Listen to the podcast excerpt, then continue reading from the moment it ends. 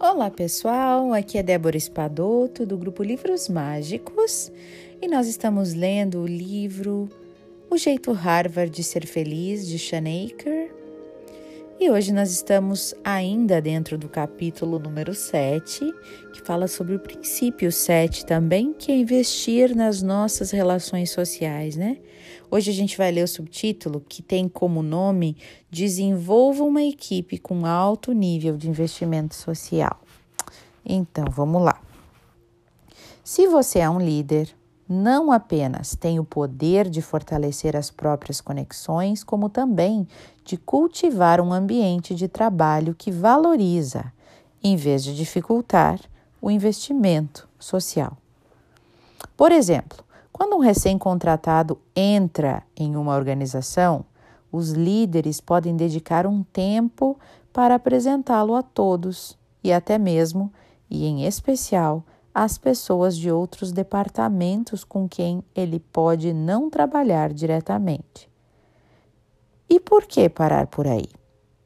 Todos os colaboradores também deveriam fazer o possível para conhecer as pessoas de todos os cantos da organização.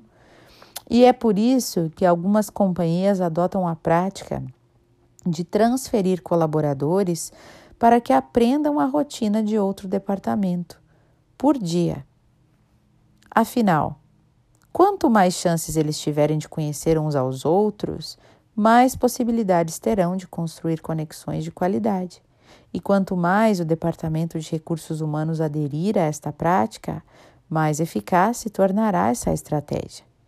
E dessa forma, se você ocupa uma posição de liderança na empresa, e mesmo se não for o caso, o simples ato de apresentar dois colaboradores que não se conhecem é provavelmente a maneira mais fácil e mais rápida de investir em dividendos sociais. Para ser ainda mais eficaz, as apresentações devem incluir não só o nome, mas também o departamento e a descrição do cargo. Por exemplo, Mike Morrison, vice-presidente e reitor da Universidade de, de, de Toyota, né? Ele próprio gosta de perguntar aos colaboradores: o que está escrito no verso do cartão de visitas?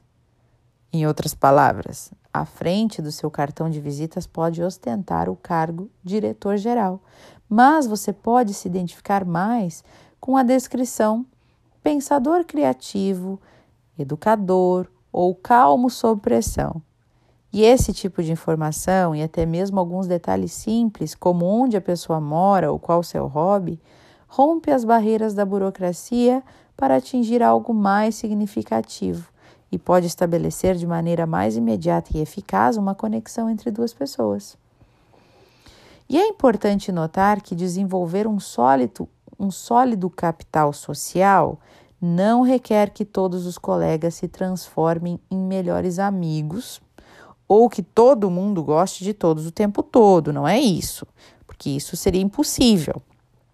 O mais importante é o respeito mútuo e a autenticidade.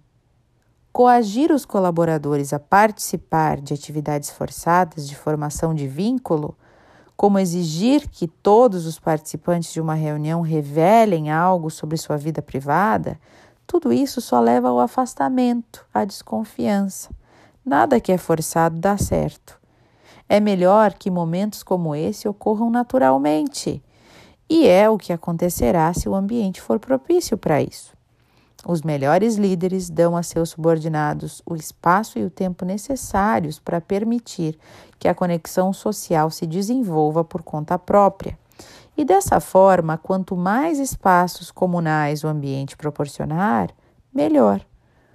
Quando o CEO de uma empresa percebeu que algumas das melhores conexões sociais, ou seja, pessoas rindo, contando histórias do final de semana, trocando ideias umas com as outras, quando ele percebeu que isso ocorria nas escadarias, ele mandou reformar o prédio para ampliar as escadas e instalou máquinas de café em cada andar para encorajar a prática.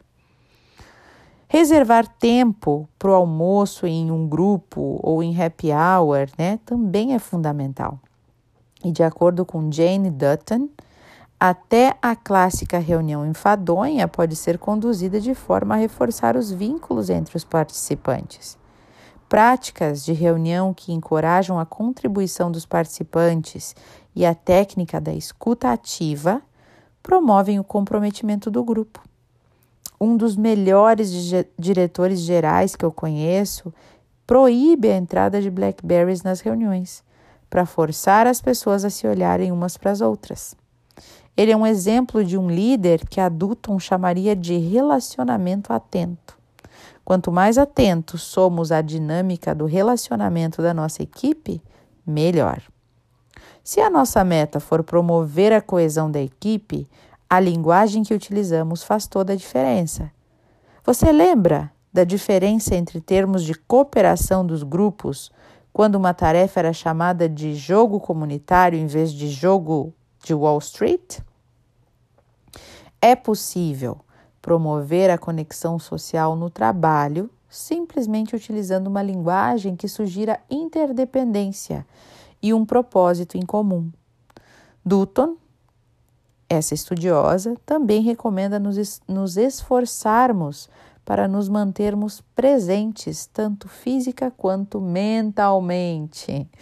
Em outras palavras, quando alguém entrar na sala, na sua sala, para conversar ou dizer alguma coisa, não fique com os olhos presos na tela do computador. Não! Quando alguém telefonar para você, não continue digitando aquele e-mail. Um contador me contou hoje que assim que ouviu o ruído do teclado do outro lado da ligação, ele soube que o chefe não estava prestando atenção nele.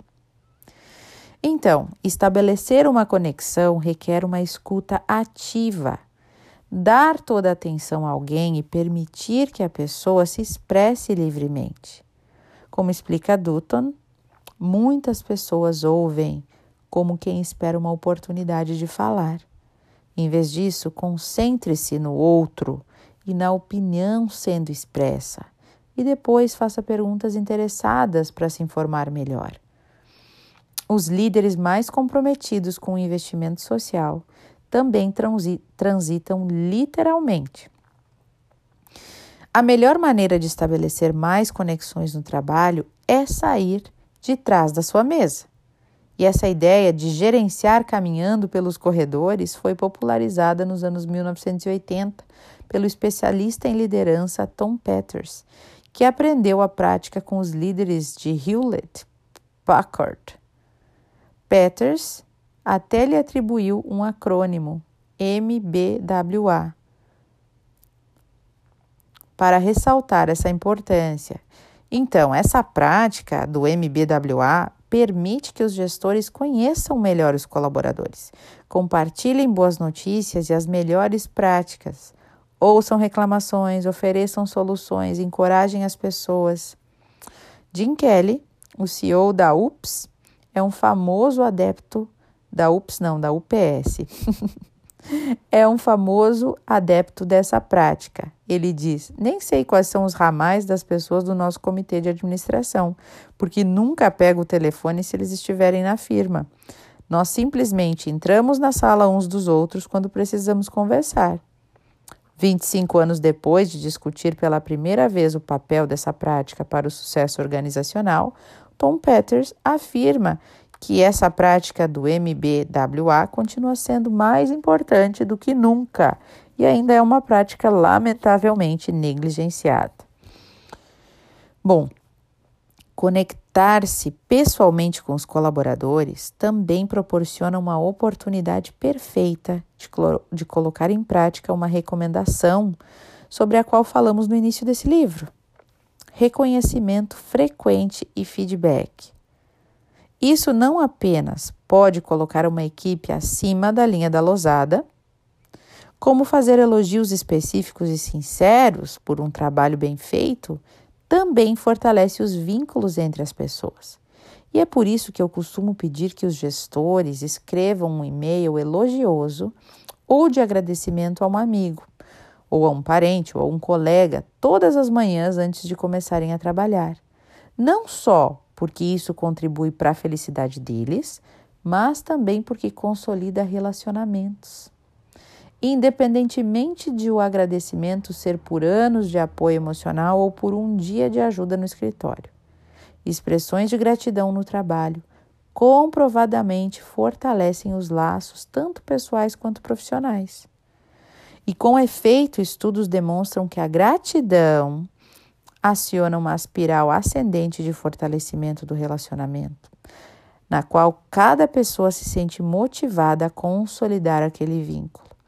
Demonstrações de gratidão também costumam levar a um maior sentimento de integração e cooperação em um grupo maior, o que significa que quanto mais gratidão um colaborador expressar ao outro, mais coesão social é sentida na equipe inteira. Em outras palavras, a gratidão pode promover a nossa própria identidade enquanto liga a do grupo. Olha que interessante, gente muito, muito interessante nessa parte da gratidão. Da gratidão e de toda essa, essa forma de a gente fazer vínculos com as pessoas, né? Como isso, tira a bunda da cadeira no trabalho, vai conversar com os colegas, vai criando vínculo. Agradece, adorei essa ideia, né? De todos os dias de manhã escrever um e-mail, uma mensagem agradecendo alguém. Olha como isso faz a pessoa feliz e você também. E eu sempre relaciono tudo que a gente está lendo, embora ele está aqui, o, o autor está trazendo questões mais é, profissionais do ambiente de trabalho, né? Dá para relacionar muito com dentro de casa, né? Quantas vezes nós estamos morando na mesma casa e cada um num canto e mal se para para conversar, perguntar como é que tá, fazer um almoço junto, tomar um café junto, né? Então, olha, vou adotar para mim essa prática de mandar um agradecimento todos os dias para alguém de manhã ou um agradecimento ou um elogio. No, no Instagram, no Facebook é fácil, né? A gente vê uma foto bonita num stories ou um post legal de alguém, por que não comentar? Por que não dizer, olha que legal, parabéns, né? Olha, a gente está ajudando uma pessoa, às vezes que está com um negócio começando e tal, e a gente se sente bem por estar tá fazendo também uma boa ação, né? Vou deixar vocês aí com essa reflexão e quem sabe com essa vontade de fazer o mesmo. Um beijo no coração e até o nosso próximo áudio.